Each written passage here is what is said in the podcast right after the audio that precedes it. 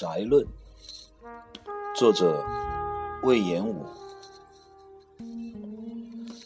本书主旨在于将日本的住宅分为十类来具体介绍，因此前面部分先对分类规则的前提做一个稍带学术性的介绍。为什么要分成十类呢？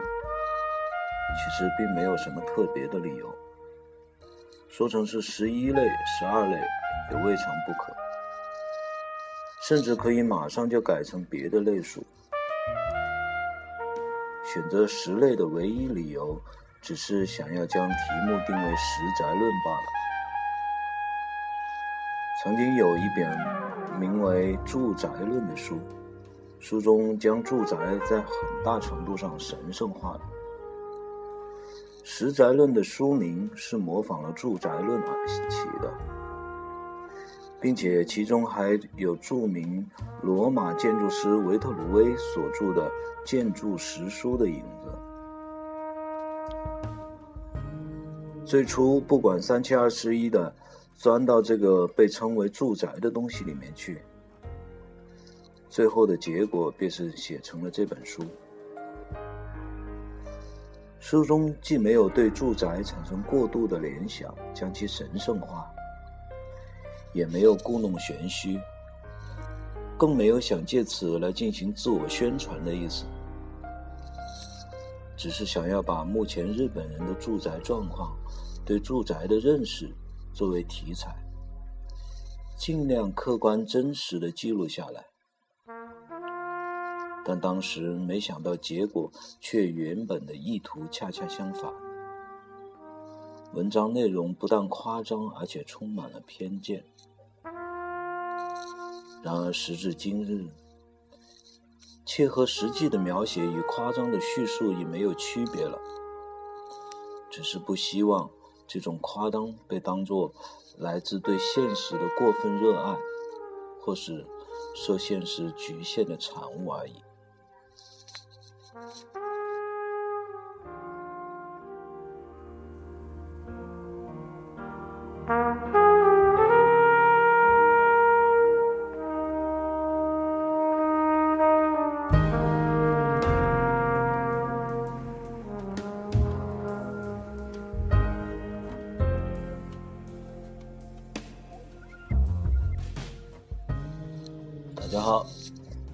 是石磨的山的张坦张子轩，嗯，今天向大家介绍日本建筑师魏延武写的那种《石宅论》。刚才念的，这是他的一个前言啊，这本书的一个前言。魏延武这个作，这个建筑家很有意思。我也是前两年刚刚接触到他的一些作品，一个看过他的一些建筑实例。呃，在国内比较著名的呢，就是，嗯，一个是北京的玉舍酒店，还有就是潘石屹搞的那个香山别墅了，嗯，长征脚下的公社。还有一个项目叫周屋，嗯，很多图片上都有啊，特别设计界的朋友都看过他的作品。啊，另外我也接触他写的很多书，他写的很多书，副建筑啊、实在论啊、自然的建筑啊，那也蛮多。啊，甚至他的写的书比他的建筑实例还要多。我们找机会都可以向大家介绍一下。他这个建筑师很有味，他大概是一九八六年左右，一九八六年在美国做研究员读书啊，然后一九八八年的时候回到呃，然后就回到日本。一九八八年的时候呢，大概接到了他的一个最重要的项目，这个项目叫做 M Two，M 二。一座官方的建筑，这个建筑是一座嗯，一座汽车的卖场。它建的是当时的那种叫做解构主义的建筑，我把这种欧洲建筑的符号把它拆散了，重新改革，呃，充满了搿种分裂啊，对过去的搿种符号哟、符号系统的一种打落，重新拼凑在一起的一种官方的风格。当时搿个建筑的设计风格也是非常的大胆，哦，引起了搿个建筑界的一片争议。嗯，但是搿种争议往往又给建筑师带来很大的名声和利益。一般都是官方的哦，你像我们国内的这些建筑，国内特别是奥运会的那一批建筑，像科哈斯的这种商业电视台啊，那种嗯国家大剧院啊，包括搿个首都首都那个航站楼啊，第一航站楼啊。很多建筑引起了争议，但是呢，搿些争议往往呢也能够给建筑师带来很大的名声和利益。魏延武也是这样的，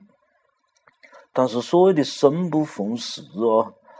在那之后呢，就是经历了日本所谓的广场协议的搿个经济事件，自那以后呢，日本经济一蹶不振，一蹶不振，官方一拖就是二十年，所谓的二十年经济。发展停滞。那么建筑师在搿个中间，在社会中间承担的搿个角色啊，也很有味。我们在整个社会民族啊积极向上，或者积极向上到一种狂热的时候，搿个时候呢，往往建筑师因为。因为建筑都是一个城市里面很重要的一个存在哦，它是积积累积蓄了很多的金钱啊、财富啊，包括搿个设计师的嗯设计思想，哦，包括整个民众对搿个建筑的期望的一个聚合体，它存在在搿个城市当中。但是呢，一旦搿个经济衰落，那么，这些曾经代表人们的憧憬，甚至代表着人们的尊意的这些建筑，就受到了唾弃，受到了批评，一致的批评，一致的批评，甚至还会连累到建筑师。大家会讲哦，哎，就是你讲当初事情我搞搿子了，事情啊赶就赶了搿个路径，下不得地，吓吓死个人。那害得我把钱都投进去了，投进去了，哎，刚好没回报呢，是吧？那么你个国国家经济一蹶不振，那就怪得你们这些建筑师。啊，魏延武呢，当时就是官方一个倒霉的建筑师，他做的搿个 M two 建筑，M two 搿个建筑，确实受到了非议，人们呢也把搿种。他代表的那种激进的思想啊，是积极的、向上的啊，或者是不顾后果的往前冲的搿种思想，放到他呃，把他理解成为放他的建筑倒不见得就是搿种思想，大家就认为他是官方的思想，然后呢，抱怨他，免得他的职业生涯就是，据说他有十年。有的讲法是十二年，有的讲法又是二十年，在日本的首都东京，没得一个，没得一个项目，没接到一个业务，只好在学校里搞点书啊，就还过日子。嗯，随着这个日本经济的慢慢好转啊，十年以后的搿个有趣的就是搿个魏延武，他在十年以后。再出现在公众的面前的时候，他好像变了一个人，他的建筑思想也完全变了，他的作品的方式也完全变了，啊，甚至是变到了他之前那个人的反面，那就不是那个人了。啊，推出了一系列的建筑，还推出了他的搿个嗯建筑的著作啊，理论著作。他一个比较著名的是他一个核心的建筑思想呢，叫做复建筑。复建筑是么子意思呢？复建筑就是讲，他的首先他，嗯，官方界定之前所有的建筑啊，古典时期的建筑也好啊，搿个现代主义的建筑也好，后现代主义的建筑也好，他个讲搿些建筑呢，都是正的建筑，正面的建筑。就是讲搿个，你假如啊，假如搿个环境中冇得建筑，世界上冇得建筑搿一说，那么搿就是零。那么不管是我们的古典建筑还是现代建筑，他们呢都是在搿个零的基础上呢，树立自己的形象。古典建筑要代表皇权，代表宗教，树立他们的形象。啊，现代建筑呢，也代表公民，代表搿个中产阶级，树立他们的形象，树立他们的审美。后现代主义呢，又要代表我们搿些呃。当代的那些人啊，对于过去的一些怀念，或者也好呢，或者是自个觉得怀念过去，跟过过去有千丝万缕的联系，或者是讲民族主义兴起啊，民族主民族主义的那种品味啊之类也好，我们跟那些是有联系的，做出的各种各样的建筑呢，起码都在说明他们自个。他们自个是这样认为的。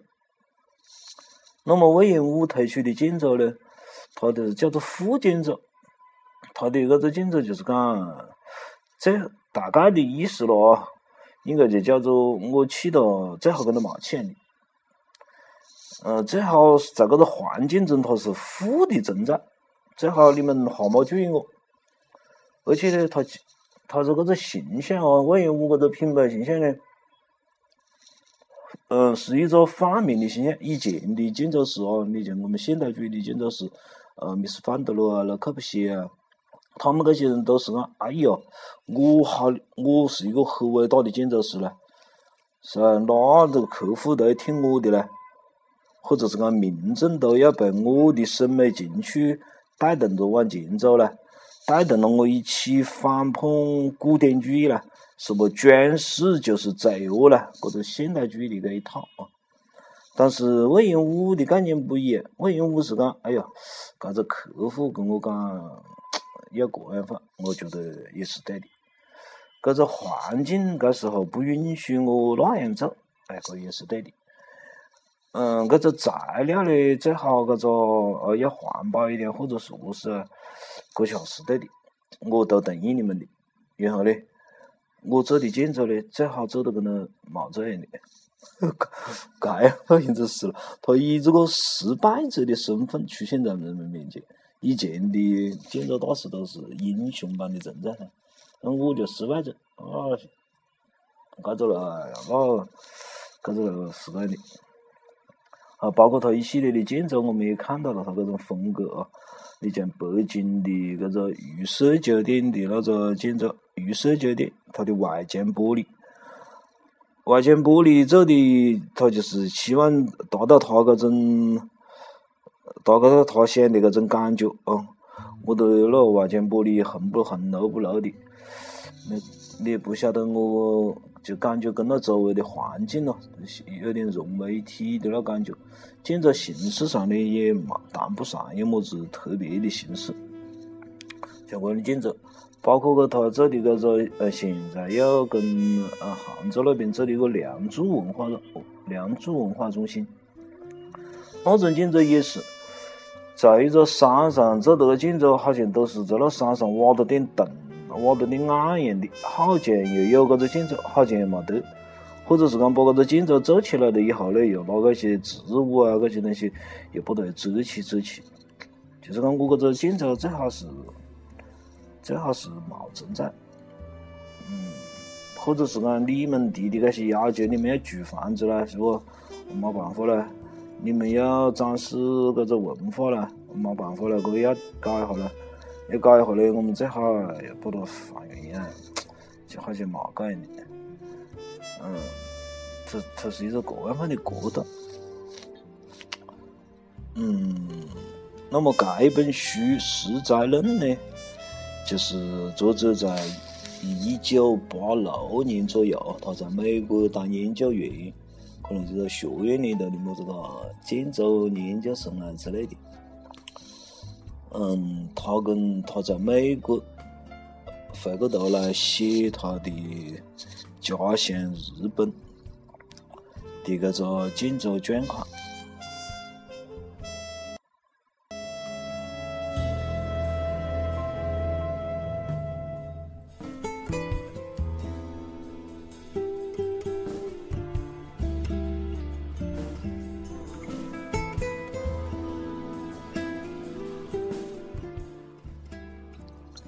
下面是《实宅论》的中文版序。当初写《实宅论》的时候，正处在泡沫经济盛行之时。所谓泡沫经济，就是指日本经济一度遭遇的狂乱状态，土地、房地产价格暴涨，大街上到处都是起重机。那时候的我年仅三十一岁。还未开设自己的事务所，正在纽约逍遥的当着一名研究员，终日清闲之时写了这本书。当时的我跟社会还有着一定的距离，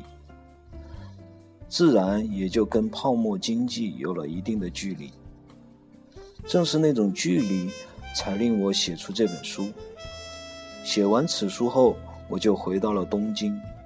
随着距离的消失，悠闲的生活也随之消失。为了经营好自己的事务所，为了完成自己的建筑作品，开始了忙碌的每一天。竭力奔走于社会内部的生活也就开始了。就是在这种忙碌生活即将开始之时，如果能跟社会保持一定的距离。睁开懵懂的双眼，用一种稍带刁难的眼神，用一颗没有归属的自由的心，孤独的去观察社会，这将为自己以后的人生带来莫大的意义。那个时候的我，有机会从一个自由的地方眺望自己的建筑，并且从中考虑到自己的未来。静下心来，悠闲自得的思考，应该以怎样一个身份，沿用怎样一种哲学家思想，来创造出建筑作品。虽说是悠闲自得，心情却丝毫没有放松下来，因为那时很多朋友已经先我一步，拥有了自己的事务所，开始发表自己的作品。而漫步在纽约大街上观看着建筑，或是躲在图书馆里的我，有着一种被遗弃的感觉，哪还会悠闲自得？内心可谓是焦虑万分。本书与平安初期的僧人空海最早的著作《三教指归》有着稍许的相似之处。将渡海来到唐朝学习密教，开创了真言宗的伟大僧人，跟自己相比，似乎有点自不量力。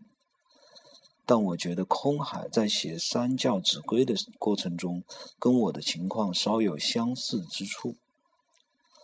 空海在写这本书的时候，也是跟社会保持了一定的距离，在对大学里的教授的学问感到失望。中途退学，不知道自己今后该学什么、做什么，而开始流浪之时，对三教——儒教、道教、佛教进行冷静的思考，甚至不乏幽默之感的进行比较，终于明白了佛教才是自己应该潜心研究的领域。而我比较的并非三教，而是十种住宅。尽量的也是冷静的，不乏幽默的进行比较。然而，与空海做出的选择不同，他从这十种住宅中没有选择任何一种。当初的我，真实想法是希望能超越这十种类型，探求到别的什么东西。可惜的是，那个时候什么也没有探求到。只是保持了一种希望能在这十种之外梦幻般的看到什么的心情，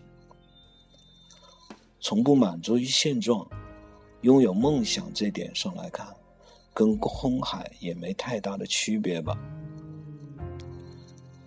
之后，他又不满足于日本的佛教，来到唐朝，专心于密教的研究，与社会保持一定的距离，不满足于现状，始终抱有梦想。我想让现在的年轻人知道，这是多么重要的两点，特别是在像中国如今这样飞速发展的社会中，更不能忘了这两点。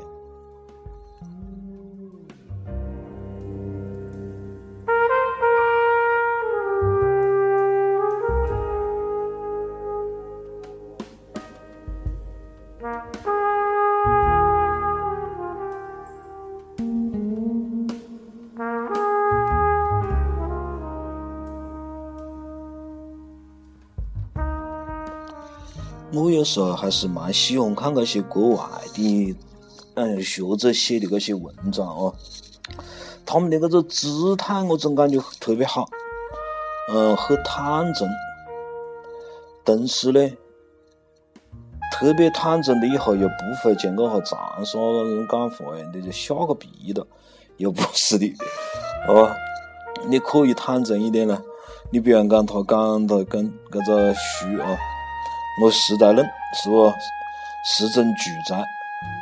你也可以讲成是一阵蛇阵都可以，搿么子蛮不可以的，是不？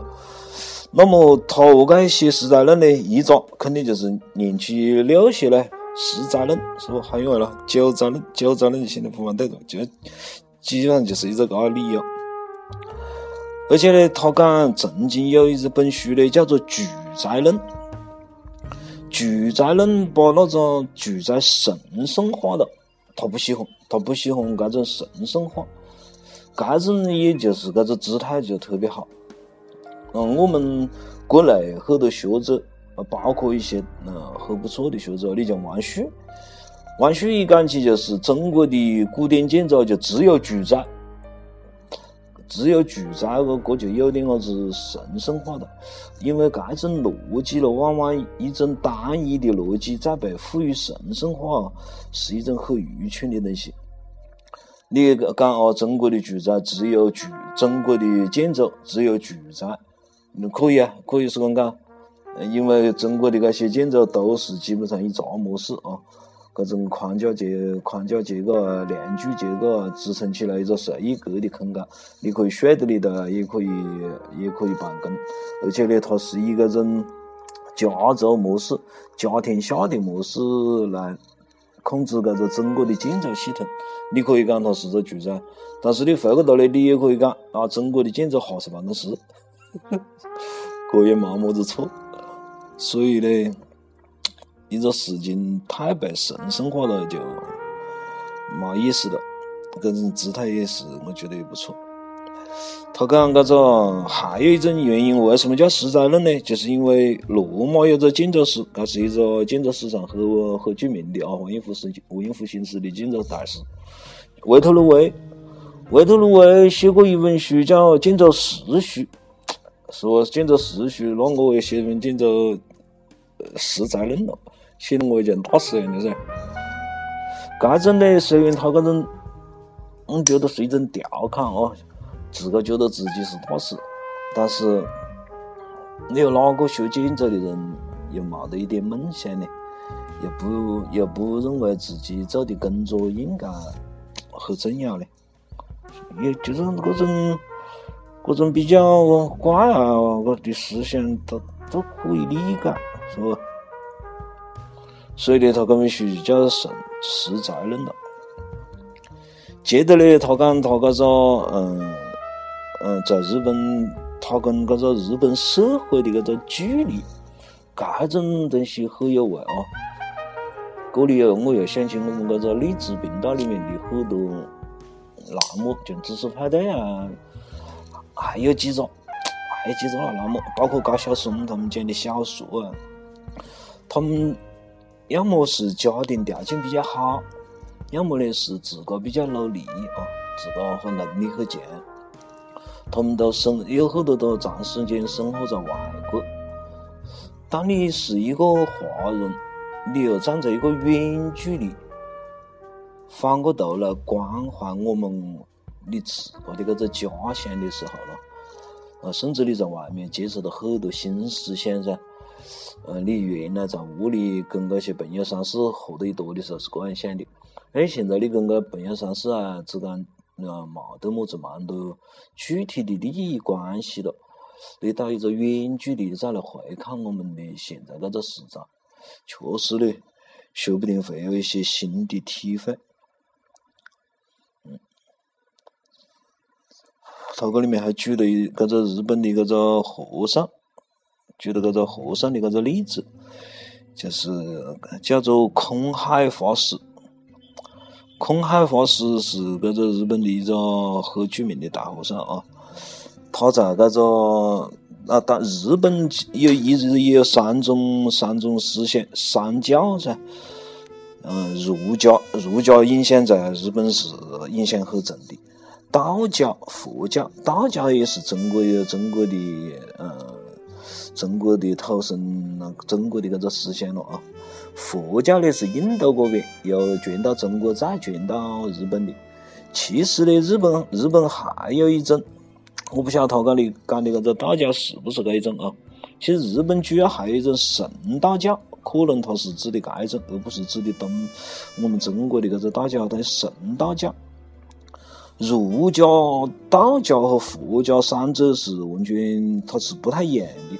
你看儒家呢，基本上是一种现实的啊啊，强调夫夫君君，子子正正，嗯，强调现实的关系。啊我爸爸，我爸爸那跟我是关系最亲近的。嗯，但是我爸爸的上司，那就相当于是他的爸爸。然后皇帝相当于天下人所有的爸爸。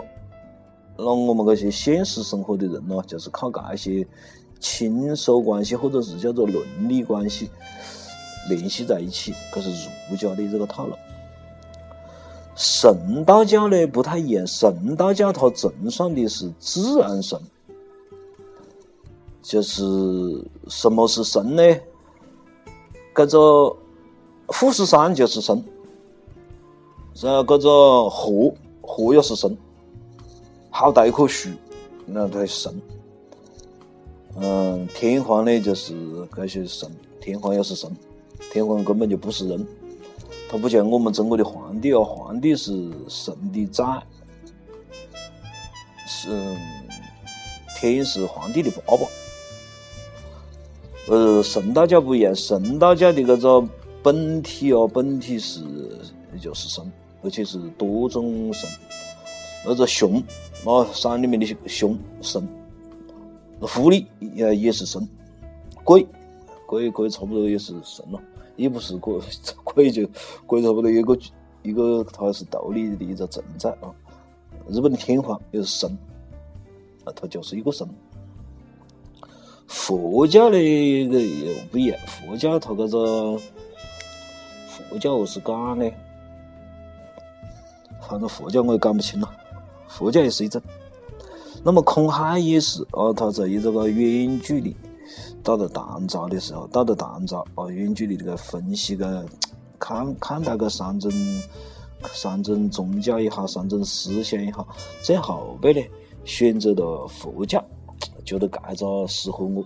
或者是讲这种呢适合日本社会，或者是适合当时的日本社会。所以他去潜心修佛啊，然后再修了佛了呢，还可以学个密宗，佛又分好多门类不？再去修密宗。按照魏延武他的感觉来讲，我也是隔得很远，但是呢，我写的实在论，啊，都不是三教的，我写的实在，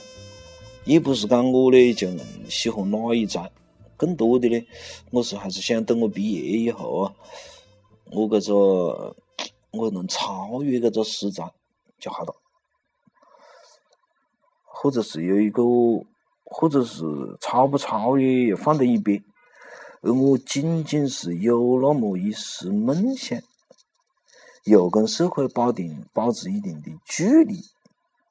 概念的，他觉得特别重要，而且呢，他也跟我们讲，这两点对于当下的年轻人来讲也非常重要。